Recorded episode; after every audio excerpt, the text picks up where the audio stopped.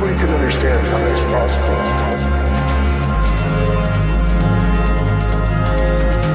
Because it breaks all the laws of mathematics and physics.